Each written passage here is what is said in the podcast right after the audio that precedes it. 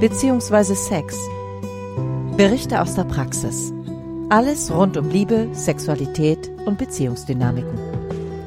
Der Paar- und Sexualtherapeutische Podcast mit Robert Cordes vom Berliner Institut für Beziehungsdynamik. Hallo und herzlich willkommen zu unserem Podcast bzw. Sex. Ich bin Robert Cordes, ich bin Paar- und Sexualtherapeut und leite das Berliner Institut für Beziehungsdynamik.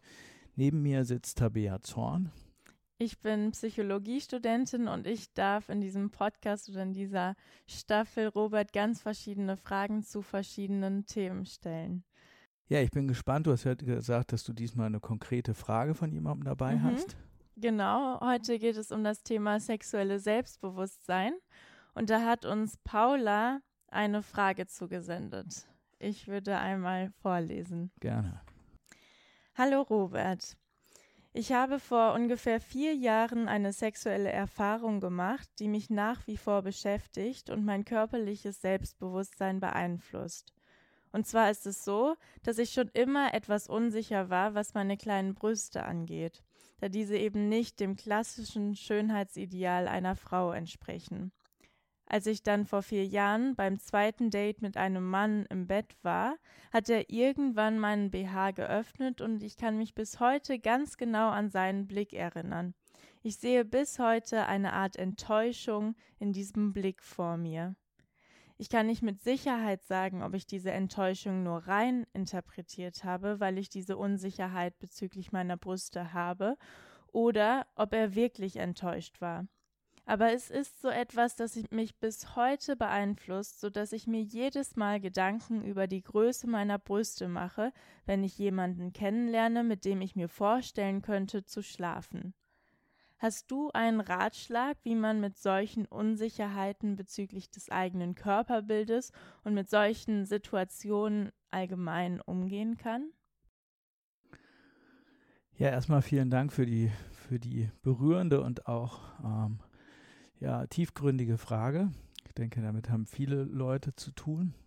Und ähm, na, wo steigen wir ein? Vielleicht als erstes, Paula hat es ja selber schon gesagt, dass sie, dass sie selber auch schon äh, Vorbehalte sich, sich selbst gegenüber hatte und sich jetzt nicht sicher ist, ob sie das in den Blick reingelegt hat oder ob das tatsächlich auch so der ähm, ja, enttäuschte Blick ihres damaligen Partners war.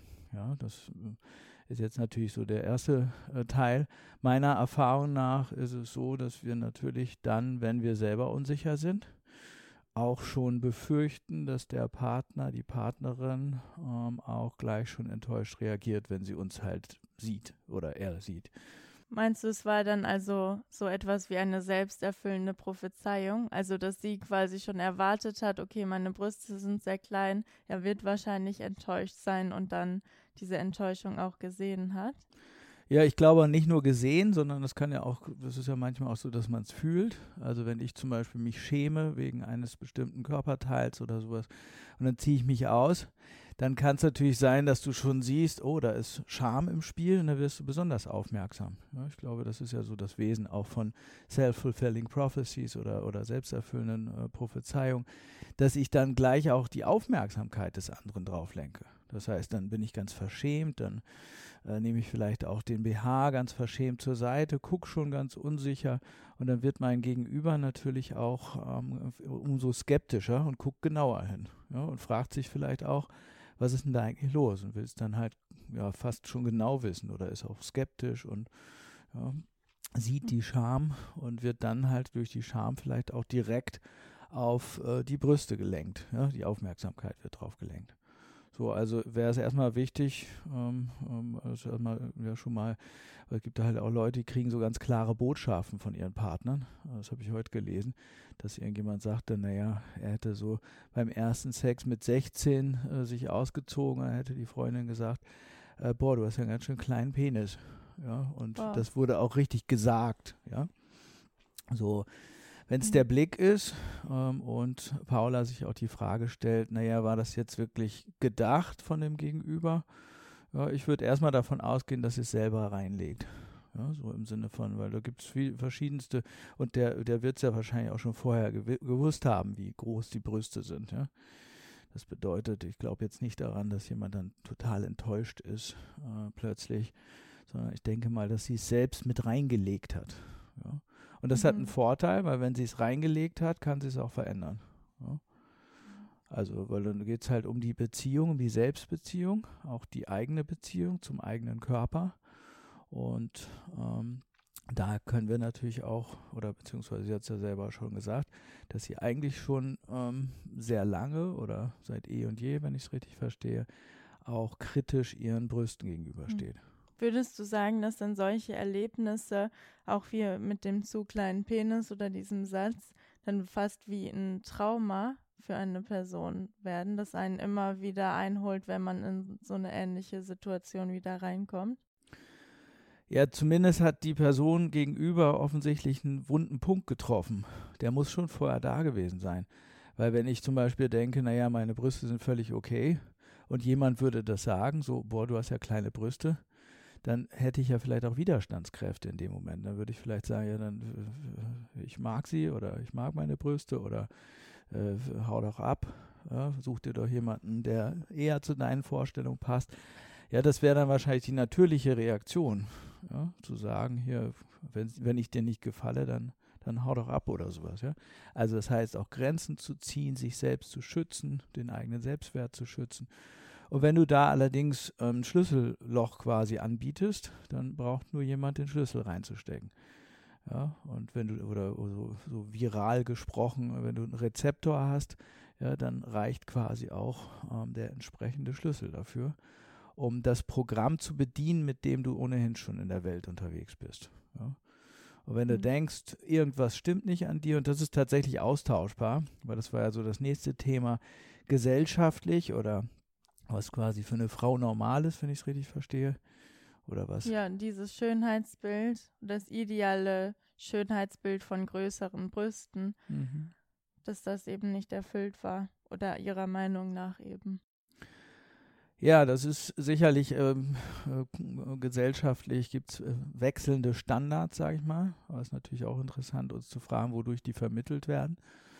Ähm, häufig durch entsprechende Filme, durch mediale Darstellungen, ja, durch ähm, äh, soziale Medien. Und klar, dann sind wir natürlich immer auch gezwungen, uns zu vergleichen. Und dann guckt man sich an und denkt sich vielleicht, na, ich entspreche vielleicht nicht den Personen, äh, mit denen ich mich ja gerade vergleiche. Aber es ist zum Beispiel wichtig. Also es gibt, gibt natürlich auch äh, Menschen, Männer, Frauen, die auch auf kleinere Brüste stehen. Ja, das ist jetzt nicht so, dass es allgemein so den Trend gibt, naja, wenn du eine bestimmte Größe hast, um Gottes Willen, dann kommst du gar nicht vor in der Attraktivitätsskala, sondern ähm, das ist höchst variabel, das Ganze. Ja? Und natürlich gibt es immer gewisse Werbestandards. Ähm, gab eine Zeit auch 70er Jahre, da waren halt tatsächlich auch äh, kleinere Brüste oder 60er, 70er Jahre, da waren kleinere Brüste total ähm, gesellschaftlich äh, oder zählten eher zum gesellschaftlichen attraktiven Standard, sage ich mal, also zu dem, was auch vermittelt wurde in der Öffentlichkeit. Äh, jetzt gerade, ähm, ja, weiß ich gar nicht. Ja, Aber ich als Frau würde auch sagen, eher größere Brüste. Ja, mhm. ja.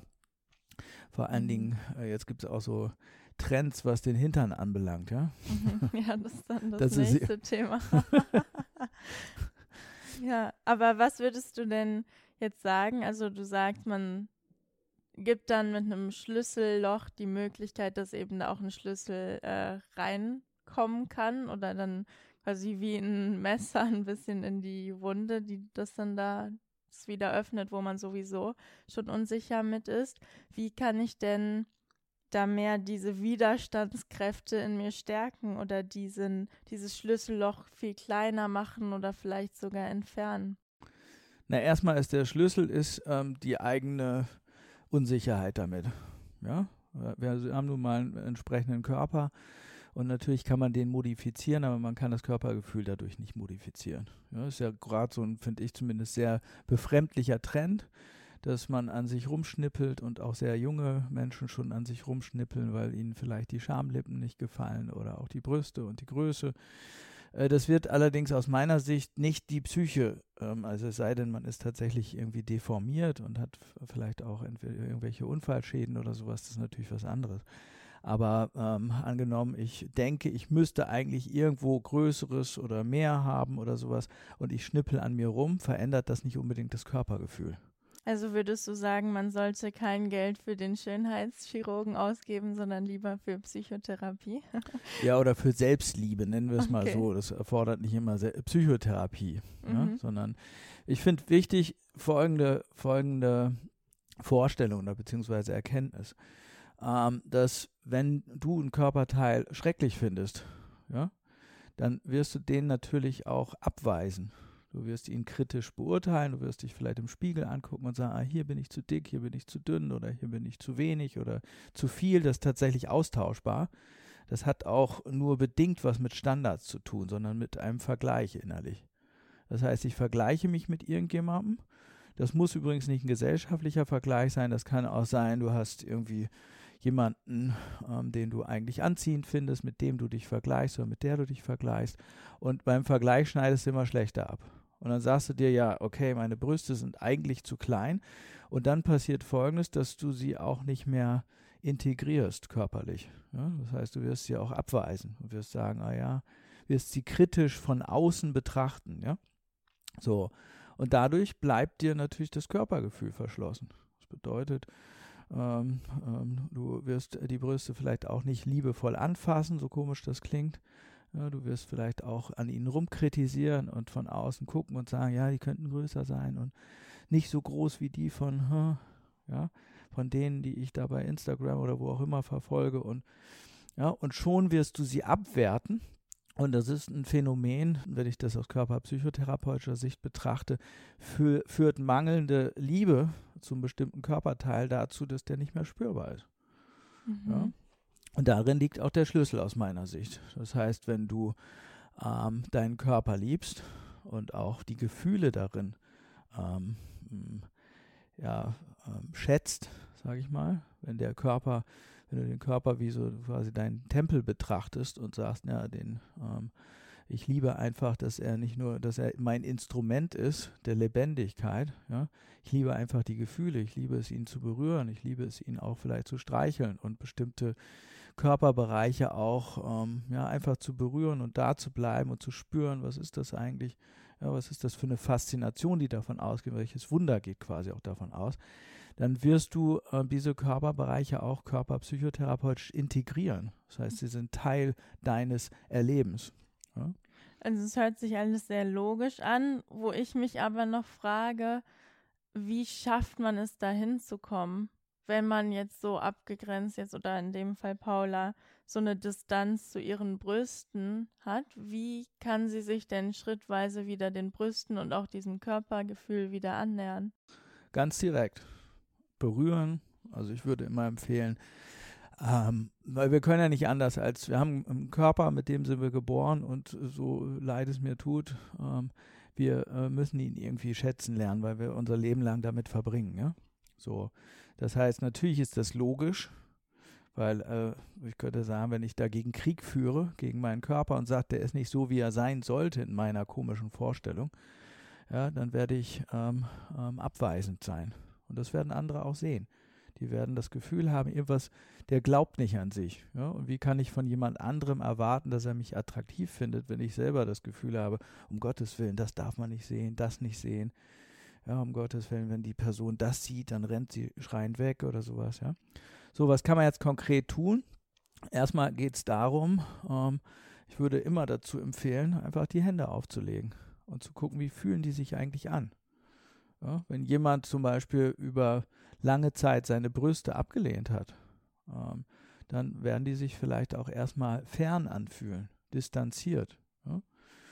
Und man kann, so, klingt vielleicht seltsam, aber Frieden schließen oder Freundschaft mhm. schließen mhm. mit den Körperbereichen.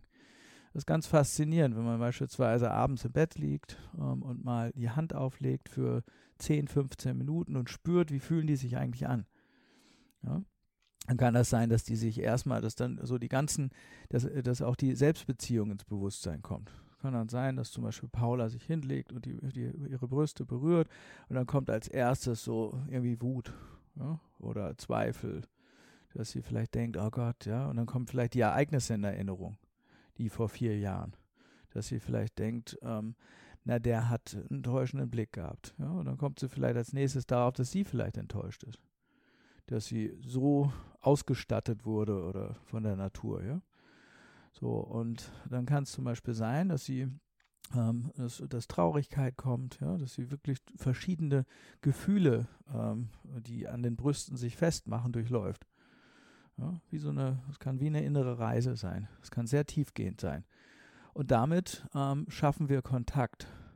Und ich glaube, der Spruch kommt von John Lennon, der sagt, ähm, äh, immer dann, wenn wir Kontakt finden oder Kontakt stiften, dann können wir auch lieben das, was wir nicht mhm. kennen, ja, das, was uns fremd ist, was äußerlich ist, könnte ich auch sagen, ja, weil das ist ja äußerlich.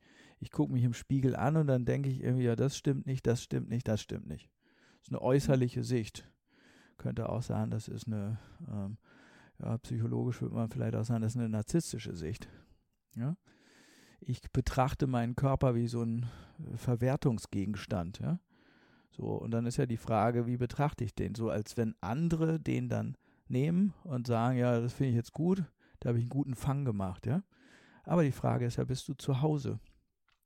Und das ist zum Beispiel ein wichtiger Schritt. Kannst du deine Brüste berühren und welche Gefühle tauchen dann auf? Mhm. Und was würdest du sagen, sollte Paula dann mit den Gefühlen machen? Also sollte sie die einfach erstmal zulassen oder gibt es dann noch eine Sache, mit denen sie dann auch arbeiten könnte?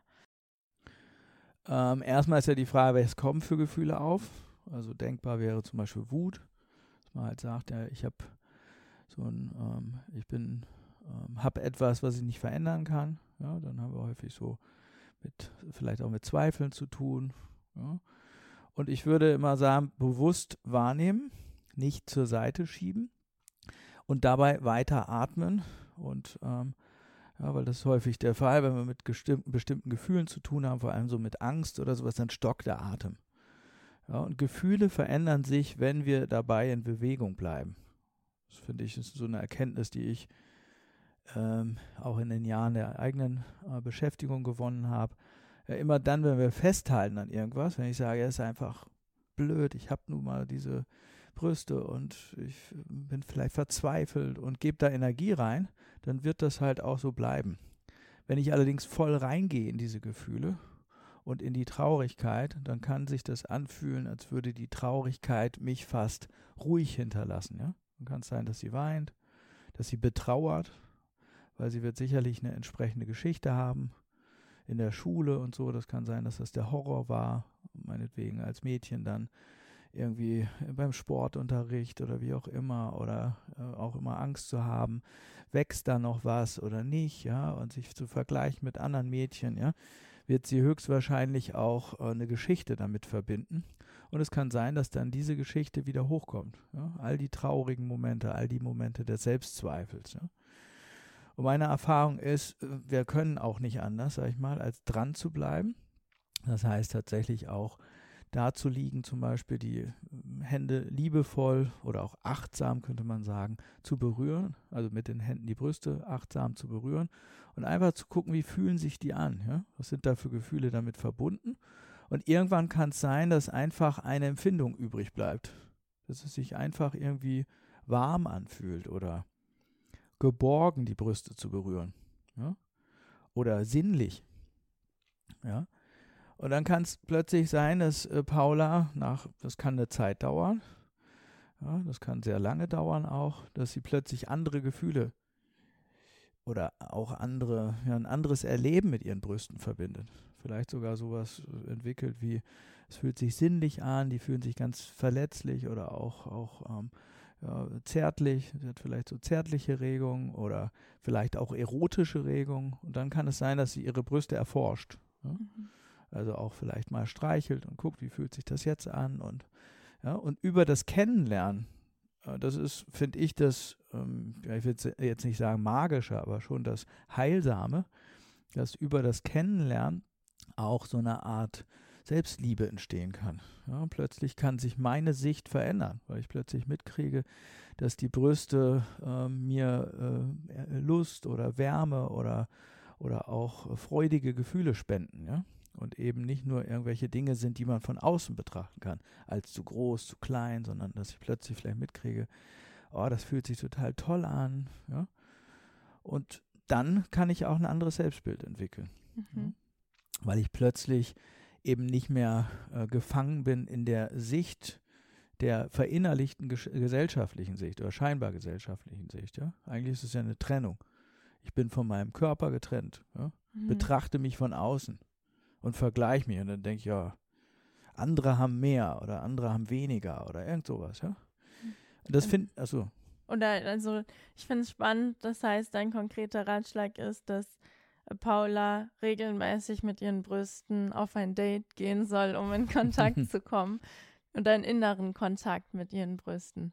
Tolle Beschreibung, ja, genau. Mhm. Ein Date mit ihrem Körper, ja. Das wird, weil wir haben ja nichts, nicht, mit dem sind wir unser Leben lang zusammen. Ja, das ist, und wenn wir uns da mal angucken, wie wir uns eigentlich ähm, wie wir uns eigentlich ähm, behandeln, ja, dann könnte einem echt anders werden, oder? So würden wir wahrscheinlich sagen, geh bloß nicht mit einem anderen Menschen so um. Stell dir mal vor, das würdest du mit einem anderen Menschen machen. Den mhm. so betrachten und sagen, er ist ja ganz nett, aber sag mal so, der könnte ruhig ein bisschen mehr, ja, ein bisschen dünner sein, irgendwie ein bisschen fett oder ein bisschen zu wenig Fett. Und ja, da, bei anderen haben wir so eine Schranke, ne? Dann denken wir uns, naja, wir versuchen zumindest irgendwie so den Blick auf irgendwelche menschlichen äh, Eigenschaften zu lenken, aber bei uns selbst sind wir häufig gnadenlos, ja. Und was ich noch wichtig finde, ist, ähm, es gibt durchaus viele Leute, die auch übrigens einen perfekten Körper haben, also Schönheitsideal gemäß, wenn man das mal sagen würde, ja, die aber trotzdem an sich rummäkeln. Das heißt, es ist nicht immer oder in den seltensten Fällen objektiv. Das ist nochmal wichtig. Ja? Unser Geist, könnte ich sagen, oder unser, ja, wie könnte man das sagen, wir suchen uns häufig Punkte, wo wir unsere Selbstzweifel abladen können. Ja? Und das kann ich aus eigener Erfahrung sagen, weil ich habe eine Zeit lang mal äh, echt viel so Sport gemacht. Ich könnte auch sagen, ich war da echt ziemlich gut in, in, in Form früher. Ähm, irgendwie Anfang 20. Mhm. Und ich selber hatte aber äh, überhaupt kein Körpergefühl. Ja? Das heißt, ich habe beständig an mir rumgemäkelt. Das heißt, äh, wenn ich so alte Bilder von mir sehe, dann würde ich sagen, ja, ich war wirklich durchtrainiert und so weiter, aber ich konnte damit nichts anfangen. Es war, ähm, ich hatte einfach keine Freude in meinem Körper. Ja? Und ähm, heute würde ich sagen, naja, da ist mehr, mehr Spielfreude. Da ist tatsächlich auch dass ich auch meine Haut anders wahrnehmen kann und auch viel mehr Spaß habe in meinem Körper. Und heute kann ich mit Gewissheit sagen, dass ein perfekter Körper, sage ich mal, überhaupt nichts mit Lust zu tun hat. Das Gegenteil ist manchmal der Fall, dass Menschen, die sagen, ja, ich habe jetzt perfekte Brüste oder ich bin jetzt, habe jetzt meine Idealfigur oder sowas, manchmal auch befürchten, dass sie die, diese Idealfigur wieder verlieren oder schon sich vorstellen, sie haben sie bald wieder verloren, weil sie sich gehen lassen. Und dementsprechend ist das überhaupt kein, da gibt es keinen Zusammenhang aus meiner Sicht. Ja. Gibt sogar Leute, das, äh, ich meine, muss man sich nur Models angucken, also ich bin jetzt nicht drin in der Szene, aber da ist häufig äh, ein hoher Druck, auch ähm, ja, hohe Selbstkastei also die kasteien sich in der Regel sehr stark selber und sind sehr selbstkritisch, mit vielen Ängsten verbunden. Irgendwie esse ich jetzt das Falsche und könnte ich dann ähm, verlassen werden, rausfliegen, ja. Ähm, weil das sind eben Dinge, die auch nicht beständig sind. Und darauf können wir nicht wirklich bauen, ja. So. Und was ich vor allem spannend finde an dem Ansatz, dass es eben nicht irgendwie Rationales oder dass man sich da positive Gedanken versucht zu formen über die Brüste oder irgendwie Glaubenssätze zu, ja, nicht zu zerstören, aber schon äh, da positivere Glaubenssätze zu finden, sondern dass es wirklich über die Gefühls- und körperliche Ebene geht und eigentlich man diese ganzen, dieses Rationale erstmal beiseite lässt. Ja, Glaubenssätze sind ja hilfreich, aber was ist denn, wenn ich nicht dran glaube? Und sie beschreibt ja, dass sie nicht dran glaubt, ja? Weil natürlich, es wäre mal ein Experiment. Stell dich nackt vor den Spiegel und dann sagst du zu dir, ich bin wunderschön oder ich weiß nicht, was, was der passende oder meine Brüste sind perfekt, wie sie sind oder so. Und dann guckst du mal, ob du emotional dahinter stehst. Ja? Weil Glaubenssätze werden dann ähm, auch hilfreich oder beziehungsweise mit Energie versorgt, wenn wir emotional dahinter stehen. Und wenn ich dann zum Beispiel denke, ja, ist nur so ein komischer Satz oder positives Denken, ich stehe morgens auf und dann sage ich vielleicht, ja, ich bin wunderschön oder ich weiß nicht was, äh, oder ich bin, ähm, dann kann es ja sein, dass alles andere in dir plötzlich äh, revoltiert. Und dann sagt jemand in dir, naja, das sagst du ja nur, weil du positiv denkst. Nein, das Körpergefühl ist entscheidend. Ja? Wenn du in deinem Tempel wohnst, sage ich mal, und wenn du da zu Hause bist, wirst du halt auch ähm, äh, die Freude spüren können, ja. Und das ist viel stabiler als jegliche gesellschaftliche Konvention, ja. Also erstmal Date mit den Brüsten selber und dann Date mit dem Spiegel und den Glaubenssätzen. ja, es kann plötzlich, das kann sich tatsächlich verändern. Du kannst plötzlich ähm, auch die Schönheit darin sehen oder dich berühren lassen. Ja, dass du vielleicht auch siehst, ähm, wie sehr du, es kann zum Beispiel total traurig sein, wenn du mitkriegst, wie sehr du deinen dein Körper vielleicht auch kritisiert hast. Ja, so. Und ich kann nur sagen, oder was ich nochmal unterstreichen möchte, ist, dass wir nicht unbedingt, oder das, aus meiner Sicht gibt es so eine äußerliche Sicht, ja. Natürlich gucken wir uns vielleicht Menschen an und dann sagen wir, oh Mensch, der sieht ja hübsch aus oder ist irgendwie attraktiv oder sowas, ja. Und unsere, unsere inneren Ideale, sag ich mal, von unseren Zielpartnerinnen oder Partnern, äh, die sind natürlich nicht unbedingt frei, also, sondern die sind manchmal auch biografisch bestimmt. Das heißt, es kann sein, dass du ganz bestimmte Anziehungen hast. Dann siehst du vielleicht jemanden, der dir, der sich total, ähm, ja, der vielleicht genau deinen Schönheitsidealen entspricht. Und das findest du vielleicht anziehend. Ja? Aber das ist wie so ein Foto. Ja? Also man guckt sich ein Foto an ähm, und denkt vielleicht, oh Mensch, hübsche Person oder so. In Natura oder live, ähm, finde ich, ist unser Attraktivitätsbild viel, viel stärker auch bestimmt durch sowas wie, ist die Person beweglich? Ja? Das heißt? Na, findet die sich selber ähm, vielleicht attraktiv? Bewegt sie sich ähm, anziehend, heißt anmutig zum Beispiel? Also es kann zum Beispiel sein, dass jemand reinkommt, der vielleicht ähm, gut durchtrainiert ist oder was auch immer, so gewissen äh, gesellschaftlichen Schönheitsidealen entspricht. Der kommt in den Raum rein, aber trampelt so in der Gegend rum oder du hast den Eindruck, der ist total äh, übergehend, ja, äh, unsensibel. Und dann kann es zum Beispiel sein, dass du das nicht unbedingt attraktiv findest. Dass du dann sagst, ja, körperlich tatsächlich, wenn der so als Foto da stehen würde, dieser Mensch, ja, dann würde ich den vielleicht attraktiv finden, aber, aber wenn, de, wenn ich so die Beweglichkeit sehe und wie der in seinem Körper, dieser Mensch, wie der in seinem Körper lebt, ja, dann kann es vielleicht sein, dass du sagst, ja, das ist irgendwie trampelig oder ähm, unästhetisch, ja, unbeweglich, der wirkt vielleicht auch ähm, so eingesperrt, ja, und, und, und das ist nochmal wichtig, finde ich unsere Vorstellung von Attraktivität auf einem bestimmten Level. Ich möchte nicht, sagen, nicht behaupten, es gibt sicherlich Menschen, die sagen, oh ja, toll, die und die Brüste brauche ich, sonst äh, ist das für mich kein echte, äh, echtes Vergnügen oder sowas. Ja? Aber das würde ich zum Beispiel ähm, nicht unbedingt als hohen Bewusstseinszustand mhm. beschreiben. Ja? Ich glaube, dass einfach, wenn du liebst, ähm, dann spürst du den anderen auch in seinem Körper. Dann willst mhm. du den in seinem Körper kennenlernen. Du willst ihn erforschen. Du willst quasi auch äh, spüren. Ja? Also dann ist es quasi nicht unbedingt attraktiv, große Brüste zu haben, sondern vielmehr der Umgang mit den Brüsten selber oder sag ich mal die Selbstliebe zu dem eigenen Körper, egal wie groß die Brüste sind. Ja, sind sie integriert, könnte ich sagen. Ja. Schatz, ich bin neu verliebt. Was? Da drüben. Das ist er. Aber das ist ein Auto. Ja, eben. Mit ihm habe ich alles richtig gemacht. Wunschauto einfach kaufen, verkaufen oder leasen. Bei Autoscout24. Alles richtig gemacht. Vernimmt sich, was man will. Dann wilde Gerüchte entstanden. Fast nichts davon stimmt. Tatort. Sport. Wenn Sporthelden zu Tätern oder Opfern werden, ermittelt Malte Asmus auf meinsportpodcast.de. Folge dem True Crime Podcast, denn manchmal ist Sport tatsächlich Mord. Nicht nur für Sportfans. Weil es gibt durchaus auch äh, Frauen, die haben zum Beispiel gelernt, ähm, dass äh, sie zu viel Brüste haben zum Beispiel oder zu große Brüste und dann klemmen die so die, die also wenn du das zum Beispiel früh gelernt hast oder dafür auch gehänselt wurdest, gibt es ja auch Frauen, die dafür gehänselt wurden oder mitgekriegt haben, dass sie dann halt auch ähm, irgendwie karikiert wurden oder auch belegt wurden mit irgendwelchen äh, Kosewörtern oder wie auch immer. Und dann kann es zum Beispiel sein, dass ihnen das peinlich war und dass sie zum Beispiel so einen eingeknickten Gang entwickelt haben.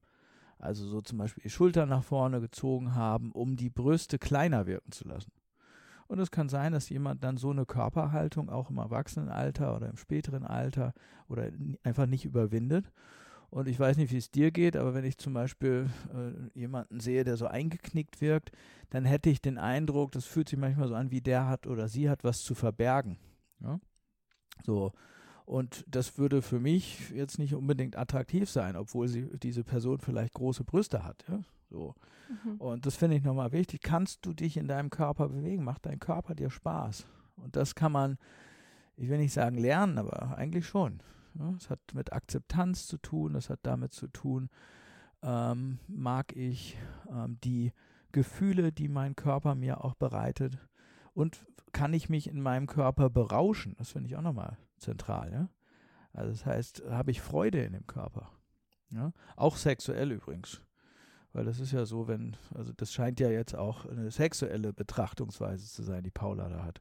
So nach dem Motto, sie will sich mit ihrem Partner da entsprechend sexuell betätigen, ja, und dann ähm, ist der völlig enttäuscht und dann ist sie so irgendwie raus, sage ich mal, ja, und kriegt mit, okay, offenbar reiche ich dem nicht oder sie befürchtet, dass sie nicht reicht. Ja, und ich finde es wichtig, das ist eine ganz andere Ebene. Erotisch heißt, kann sie aktiv werden, kann sie auch im Liebesspiel dann sich das nehmen, was sie, was sie braucht, kann sie Situationen gestalten, wo sie sich vielleicht auch in ihrem eigenen Körper berauscht. Dann wird sie irgendwann merken, dass ähm, die äußerliche Sicht, so dieses zu groß, zu klein, zu dick, zu dünn und so weiter, austauschbar ist. Ja? Würdest du denn trotzdem sagen, wir sind ja jetzt sehr von der innerlichen Sicht ausgegangen oder der Sache, was Paula verändern kann, da ihre Selbstliebe. Aber was ist, wenn jetzt wirklich von außen dieser Typ diese Brüste nicht gut fand? Wie kann Paula dann damit umgehen? Na, die Frage ist ja, in welchem Alter das passiert. Also, weil die, wenn ich sage, kann damit umgehen, heißt es immer auch, dass man so ein gewisses Selbstvertrauen entwi entwickelt hat, so im Laufe der Zeit. Und ich wäre mit 16 bestimmt nicht in der Lage, also wenn es 16 wäre zum Beispiel oder 18 oder so, wäre ich nicht in der Lage gewesen, mich zu schützen, ja, gegen solche Dinge. Es wäre mir so richtig reingefahren. Und äh, wenn das im bestimmten Alter ist, kannst du dich einfach nicht schützen, ja. Dann suchst du vielleicht auch Bestätigung und dann weißt du ja nicht, stimme ich, ja. Man weiß auch nicht, wie, wie geht man jetzt vor beim erotischen Spiel, ja. Also es setzt auch eine gewisse Erfahrung voraus, ähm, irgendwann irgendwie zu sagen, ich stimme, ja, weil ich meinen Körper mag und weil mein Körper mir Lust spendet. Und wenn das der Fall ist, wirst du dich auch schützen können gegen so Dinge. Also gegen solche, wenn es tatsächlich eine Anfeindung gewesen wäre, ja, was weiß ich, sie zieht sich aus und dann sagt der Typ, oh Gott, so klein oder so, ja jetzt bin ich enttäuscht. Dann wäre ja die Frage, was wäre in dem Fall, wenn sie im Vollbesitz, sage ich mal, ihrer auch selbstbewussten Kräfte wäre, was wäre dann die Antwort gewesen, ja? Vielleicht sowas wie, ähm, ja, zieh du dich doch erstmal aus, dann gucken wir bei dir mal genau. ja? Oder wollen wir echt auf diese Ebene? Das turnt mich jetzt ja ab. Ja, ich weiß nicht, das bringt ja auch, wenn das, wenn der das mhm. wirklich sagen würde, oh Gott, so klein, ja, würde ich sagen, wo sind wir denn hier im, ähm, bei der Misswahl oder worum geht's, ja? Oder wollen wir Spaß haben? Ja? Ich denke, äh, oder bis hin zu, wenn jemand wirklich, ich meine, stell dir vor, jemand würde wirklich zu dir sagen, ähm, das und das stimmt nicht an dir, ja? Und du denkst vielleicht, ja, ähm, ich mag das aber, ich mag mich oder ich komm mit mir klar oder wie auch immer die Selbstbeziehung an der Stelle ist, würdest du ja wahrscheinlich auch sagen, warum sagst du mir das jetzt? Spinnst du? Ja? Aber wenn man jetzt jung war und dann trotzdem diese Glaubenssätze mitbekommen hat oder wie auch dieser Mann mit der Penisgröße, klar, dann weiß man im Nachhinein, okay, wenn mir das jetzt wahrscheinlich passieren würde, könnte ich anders damit umgehen. Aber trotzdem ist das eine Erfahrung, die mich noch jahrelang prägt. Wie kann ich damit ähm, umgehen? Oder auch, dass dann vielleicht ein Mensch die Brüste von mir nicht gefallen haben. Ja, die Frage, mit der haben wir ja auch bei uns in der Praxis zu tun. Ähm, ich will sie mal so ein bisschen psychologisieren. Die Frage ist natürlich, äh, in welche Situation begibt sie sich da? Ja? Wie kommt es, dass sie sich jemanden aussucht, der, äh, der das entweder sagt, ja? das wissen wir ja noch nicht. Ich äh, vermute eher, dass sie das hineingelegt hat, weil sie selber auch sagt, ähm, das gefällt oder beziehungsweise der sieht bestimmt etwas, was mir selber nicht gefällt, ja. Und das ist wirklich austauschbar. Das nochmal, ich habe mal eine Klientin gehabt, die hat zu mir gesagt, irgendwie, ähm, ob mir was bei ihren Händen auffällt. Und dann habe ich gesagt, nee, nicht wirklich. Ja? Und dann sagte sie, naja, äh, es gäbe irgendwie was, eine Hand, die ähm, würde sie nicht so gut finden. Ja? Und da musste ich ein paar Mal hingucken. Und wenn ich ehrlich bin, hatte ich das Gefühl, äh, eine der Hände, nämlich die, die sie nicht mochte, die war energetisch äh, nicht so versorgt wie die andere, könnte man sagen. Ja? Es fiel auf, dass sie, also man kann, ich finde auch, man kann körperpsychotherapeutisch sehen, ob jemand Körperteile mag oder nicht mag. Ja? Die sind dann mit Energie versorgt. Kräftig, wenn man so will. Ja? Und ich könnte sagen, dann werden auch die Brüste ähm, äh, geliebter erscheinen. Ja? Wenn sie allerdings ungeliebt sind, dann ähm, äh, wirken sie halt eher auch abgestellt, ja. Weil man dann eben eine andere Körperhaltung einnimmt oder ja. die dann nicht so groß zeigt oder sich rausstreckt. Ja. Du willst sie dann verbergen, du willst vielleicht auch, dass jemand nicht hinguckt und so weiter. So, du sagst, ähm, was ist, wenn man sowas nun als Erfahrung hat? Wie wird man das los? Ja, das war deine Frage. Genau. Ähm, indem man, ähm, das klingt jetzt ein bisschen platt vielleicht, ähm, guckt, warum man das mit Energie versorgt. Ja? Weil uns passieren alle möglichen Dinge, oder? Also ich weiß auch, mir hat mal ein Lehrer gesagt, äh, dass ich ähm, äh, ein bisschen undifferenziert wäre. Ja, in der 11. Klasse, glaube ich. Da war ich schon so ein bisschen drüber, sage ich mal, weil ich habe es nicht mehr so ernst genommen. Hätte das mhm. einer gesagt, der mir wichtig ist und viel früher vielleicht, dann hätte es auch sein können, dass ich mich da heute noch dran erinnere. Ja, ich würde mich heute als durchaus differenziert, äh, erlebe mich durchaus auch als äh, differenziert, aber ähm, vielleicht mochte er mich einfach nicht. Vielleicht war der selber unsicher, ja. Ich war auch ziemlich provozierend, vielleicht habe ich ihn verunsichert und er hat sich gerecht. So wichtig ist, dass sie das verarbeitet, einordnet. Jetzt ist es eingeordnet in folgende Kiste. Ja, ich könnte potenziell ähm, ja, ich bin so, so wie eine Überraschungstüte, die aber so eine negative Überraschungstüte. Potenziell, wenn ich mich ausziehe, könnte es sein, dass Männer dann, also wahrscheinlich verallgemeinert, ja, dass Männer dann sagen, oh Gott, ist zu wenig. Ja. So, es war erstmal einer. Wir wissen auch nicht, ob der das gesagt hat oder ob er es überhaupt gedacht hat. Sie könnte halt ähm, ähm, die hat ja auch nicht nachgefragt, wahrscheinlich aus Angst, dass sie dann denkt, er würde dann tatsächlich sagen, ja, stimmt, ich bin tatsächlich enttäuscht. Ich habe mir Größeres vorgestellt oder was auch immer. Ja. Und was nochmal wichtig ist, ist, sie hat offensichtlich ähm, da noch keine, in Anführungsstrichen, Entscheidung getroffen. Ja. Im Sinne von, lebt sie jetzt damit? So, und äh, integriert sie dementsprechend ihr, ihren Körper oder ihre Brüste? Ja, weil das wäre ein Teil, wenn sie sagen würde, na, ich mochte die früher ja selber nicht. Und dann ist ja klar, dass wenn ich was selber nicht mag, ja, das geht ja uns bei allen Dingen so. Stell dir vor, du, dir gefällt deine Wohnung nicht und dann äh, kommt jemand rein, dann wäre es dir ja auch unangenehm, oder? Ja. ja. Ja, oder ist nicht aufgeräumt oder was weiß ich und du kommst dann halt und dann jemand, der dir wichtig ist, der kommt dann in deine Wohnung und sagt, ja, na, hier ist ja speziell. ja.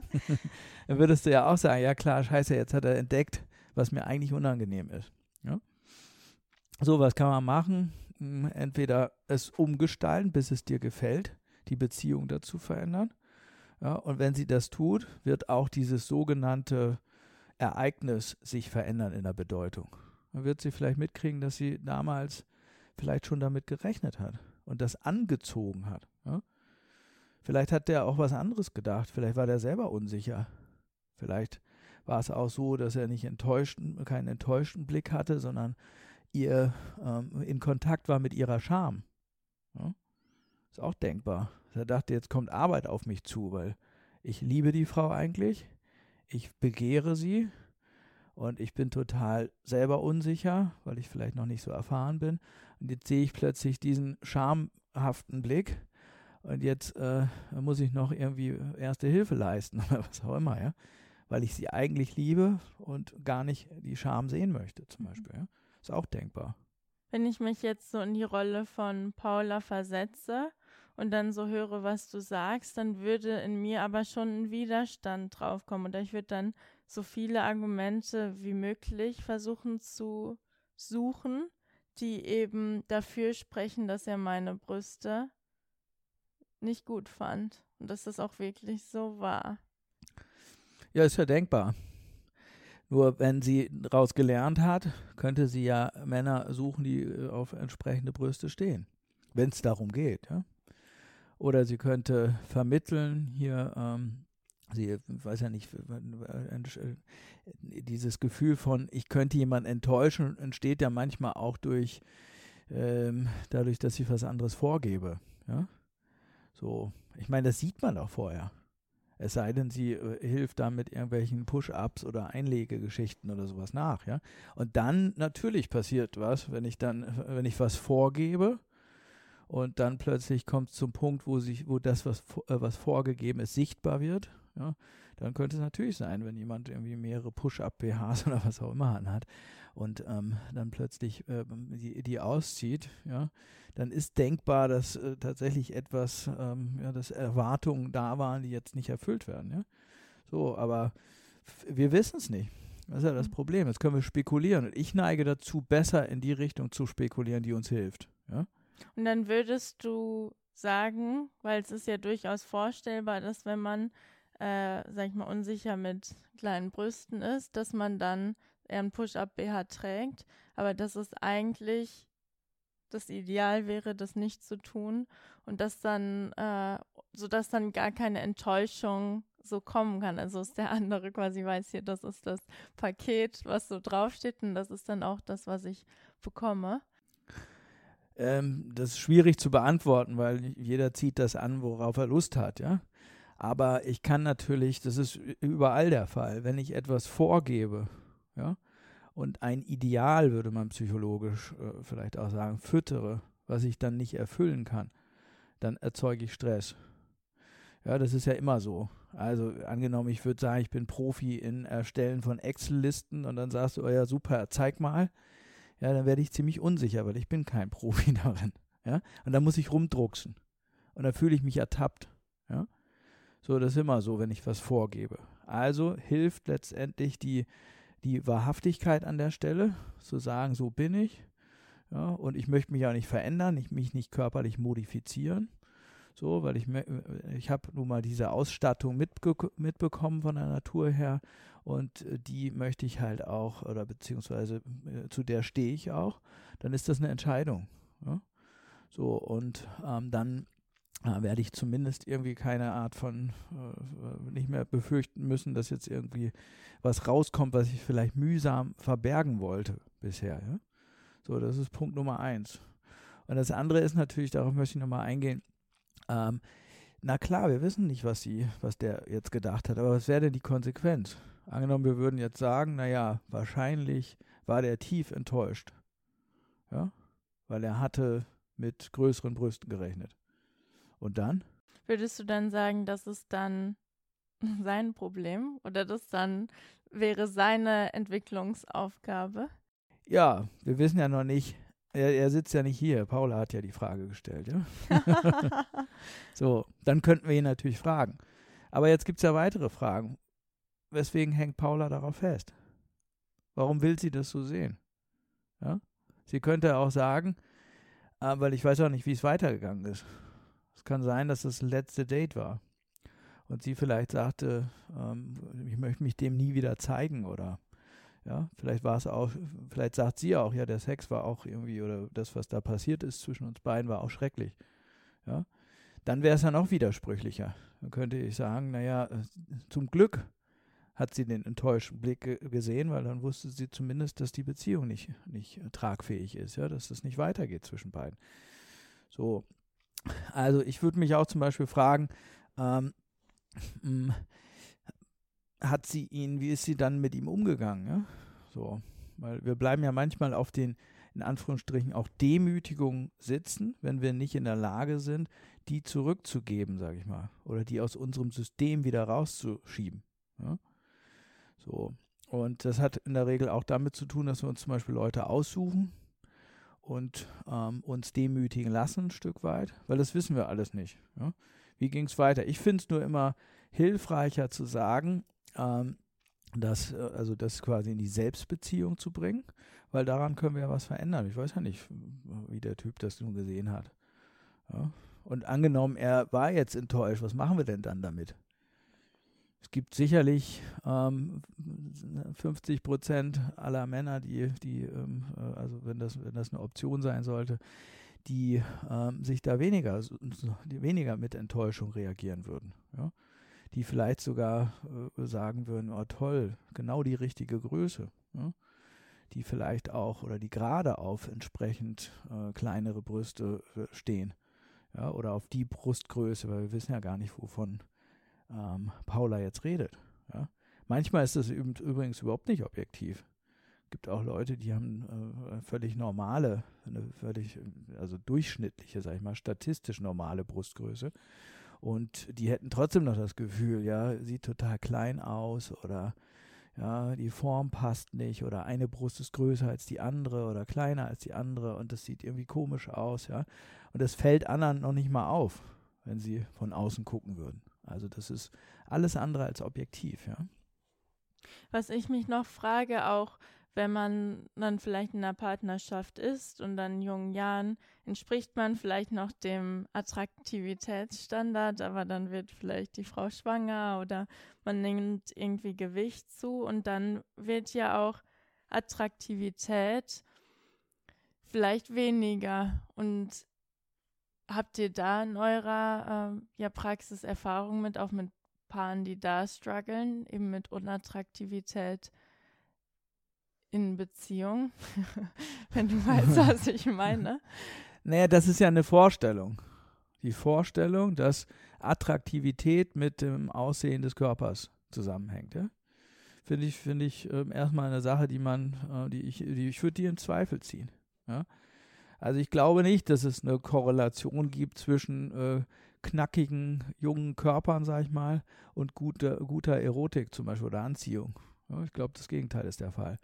Je besser du dich kennst, je besser du in dir äh, zu Hause bist und je weniger Sorgen du dir machst, ja, ähm, und je weniger innere Unsicherheiten du hast, umso besser wirst du dich auch mit einem anderen Menschen verbinden können.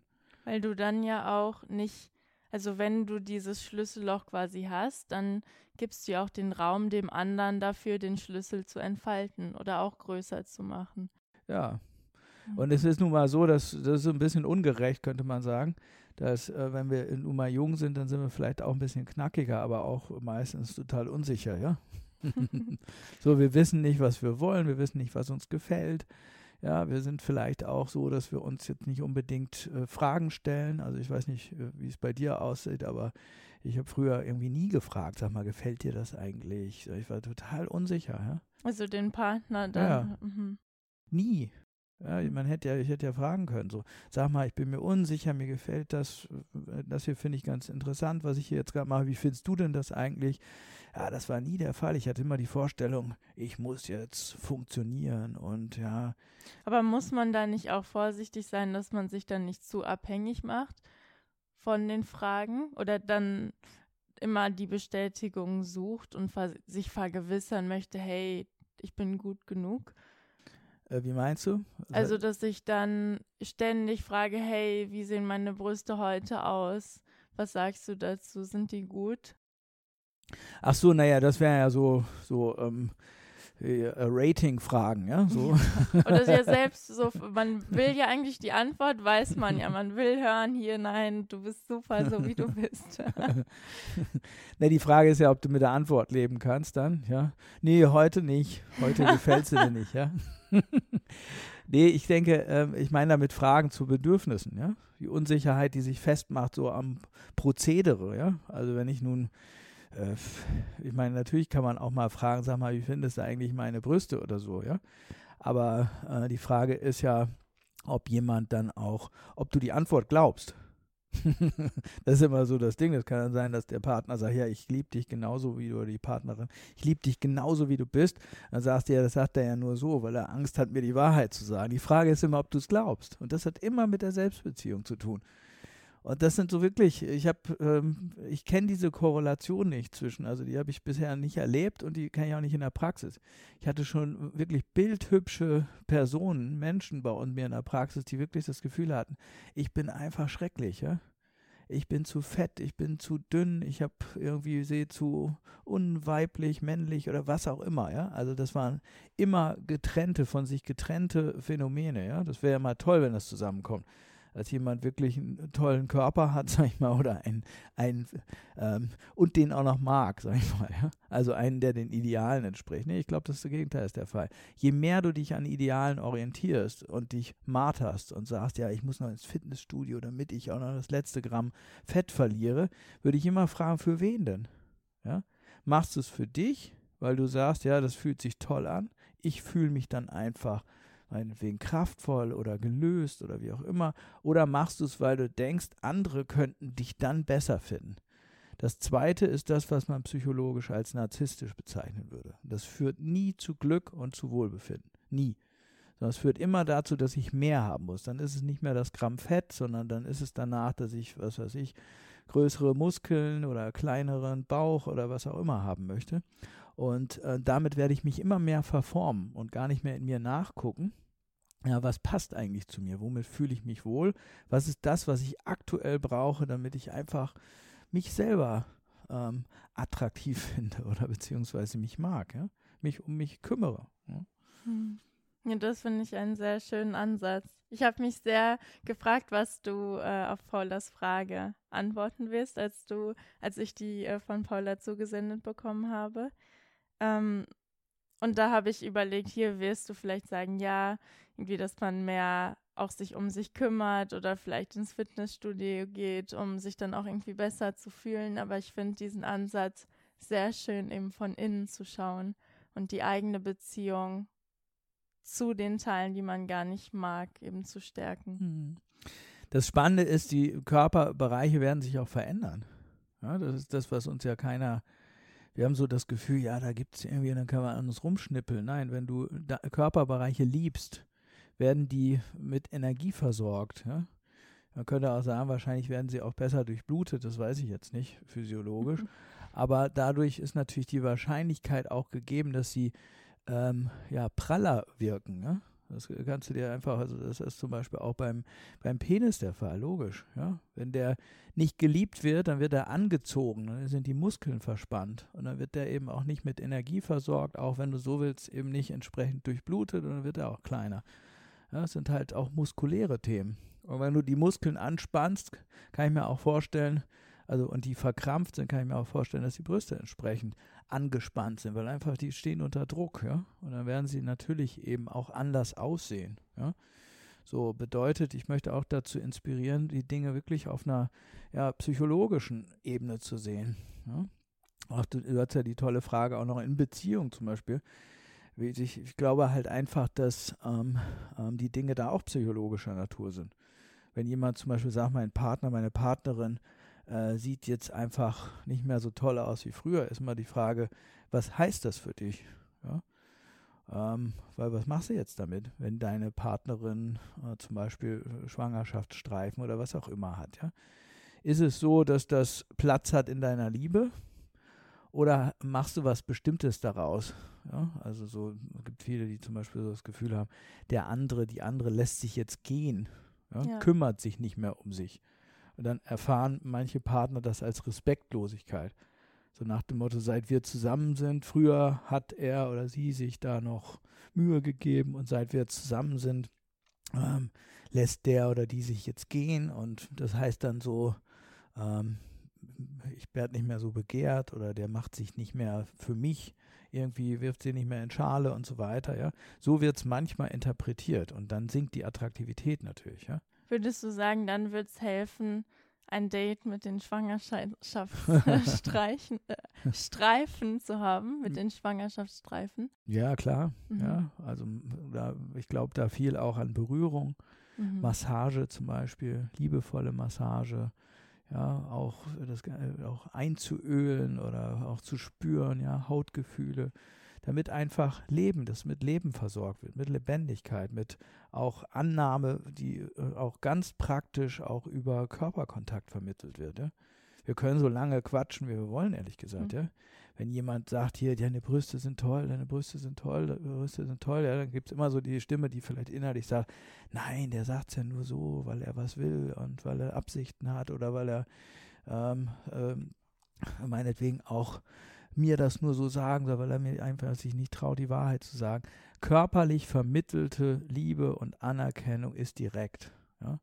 Und wenn beispielsweise da, das kann Paula auch machen, da gibt es auch entsprechende Massagemöglichkeiten, ja, im Bereich Tantra-Massage zum Beispiel.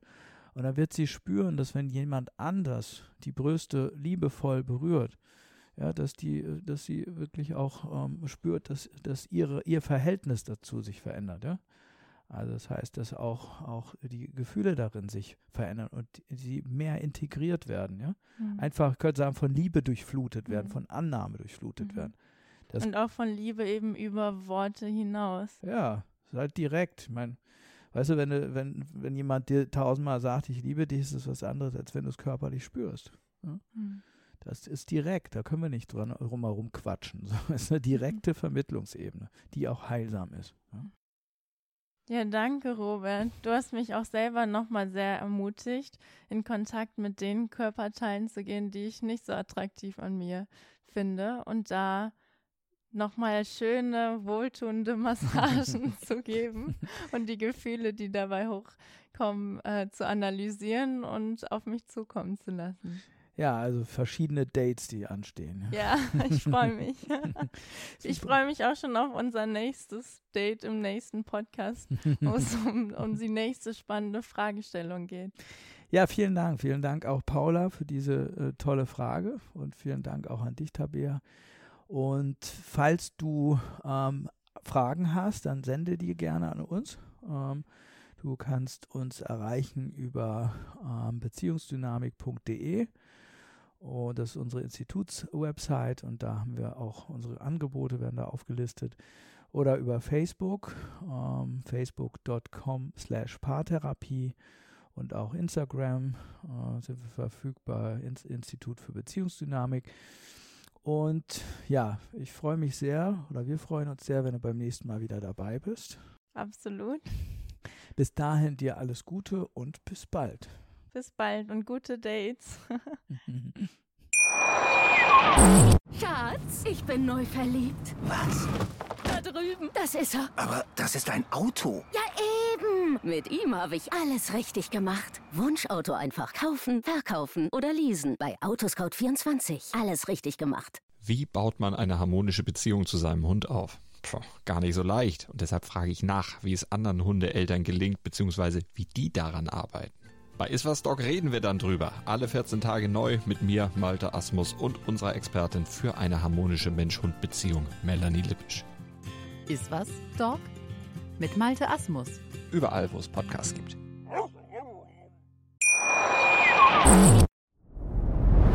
Dir hat dieser Podcast gefallen? Dann klicke jetzt auf Abonnieren und empfehle ihn weiter. Bleib immer auf dem Laufenden und folge uns bei Twitter, Instagram und Facebook. Mehr Podcasts findest du auf meinpodcast.de. Schatz, ich bin neu verliebt. Was? Da drüben. Das ist er. Aber das ist ein Auto. Ja, eben. Mit ihm habe ich alles richtig gemacht. Wunschauto einfach kaufen, verkaufen oder leasen. Bei Autoscout24. Alles richtig gemacht.